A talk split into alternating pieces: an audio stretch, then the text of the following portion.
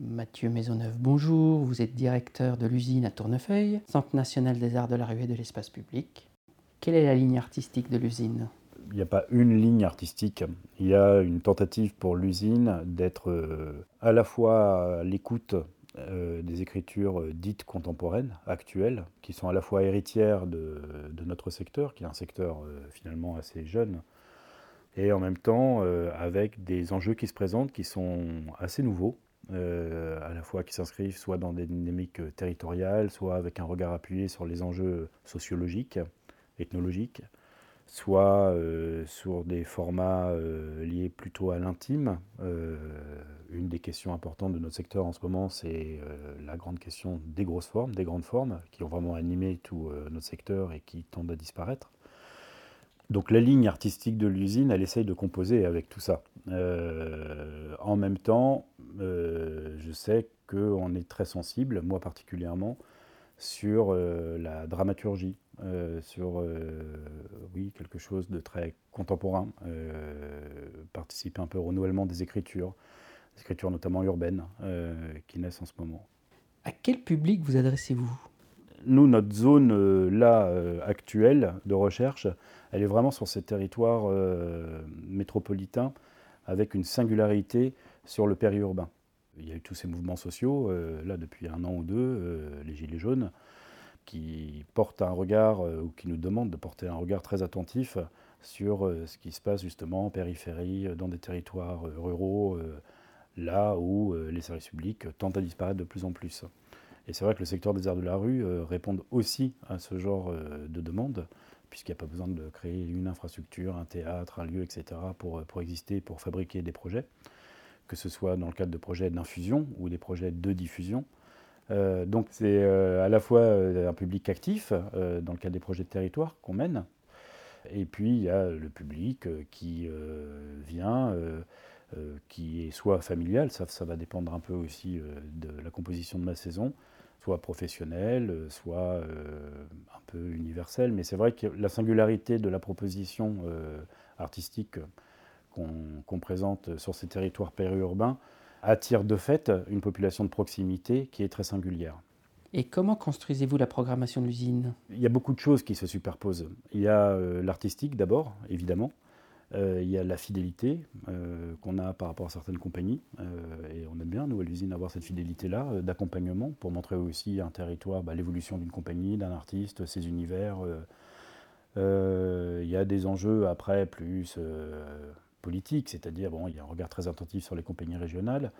il y a évidemment aussi un regard attentif sur les compagnies nationales. On tente de faire des choses à l'international. C'est plus compliqué parce que les financements ne sont pas les mêmes, parce que ça s'inscrit plus dans le cadre de projets. On fait partie de plusieurs réseaux euh, de diffuseurs euh, et de coproducteurs. Donc forcément, ça aussi euh, joue sur la qualité de programmation et sur les compagnies qu'on invite dans le cadre du projet de l'usine. Voilà, dans les choix artistiques, en tous les cas, ça s'opère vraiment un peu comme ça. Donc c'est un équilibre un peu entre tous ces enjeux-là. Quelle relation tissez-vous avec les artistes que vous programmez et que vous accueillez à l'usine? L'usine, c'est d'abord un lieu de production et c'est d'abord un lieu de création on est vraiment en lien avec euh, ces artistes qui sont dans la recherche, qui sont beaucoup dans le doute. Et ça, c'est vrai que ça me permet, moi, de tisser un lien très particulier comme ça avec euh, des artistes, parce qu'on les rencontre à un moment où ils sont eux-mêmes euh, dans un état de, doute et de recherche. Après, il y a aussi cette notion de fidélité dont je parlais tout à l'heure, qui est, qui est importante. C'est vrai qu'il y a des compagnies avec lesquelles on travaille depuis 5 ans, 10 ans, 15 ans pour certaines d'entre elles sont des compagnies qui sont devenues euh, plutôt majeures, qui à l'époque ne l'étaient pas du tout. Euh, et puis il y en a d'autres qui étaient majeures à l'époque et qui sont aujourd'hui euh, peut-être moins reconnues qu'à ce moment-là. Donc on essaye de maintenir quand même un état à peu près similaire pour les, pour les deux. L'effort de l'usine, c'est aussi de trouver une place de rencontre entre des écritures dites dramaturgiques.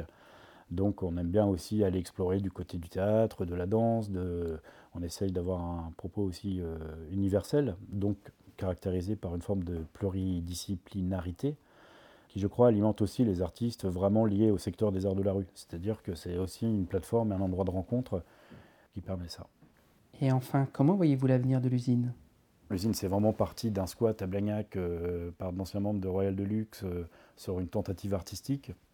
Et 30 ans après, c'est devenu un centre national avec un nouveau bâtiment, avec une équipe, avec un budget proche du million d'euros, avec des subventions, donc c'est toujours difficile de projeter l'évolution des choses que je pense, c'est que c'est très en lien avec les enjeux du théâtre de rue, euh, qui sont devenus les arts de la rue, qui deviennent les arts dans l'espace public. Cette évolution, elle est très marquante au niveau artistique. Et elle est conjointe aussi à l'évolution de l'appréhension de l'espace public au niveau politique.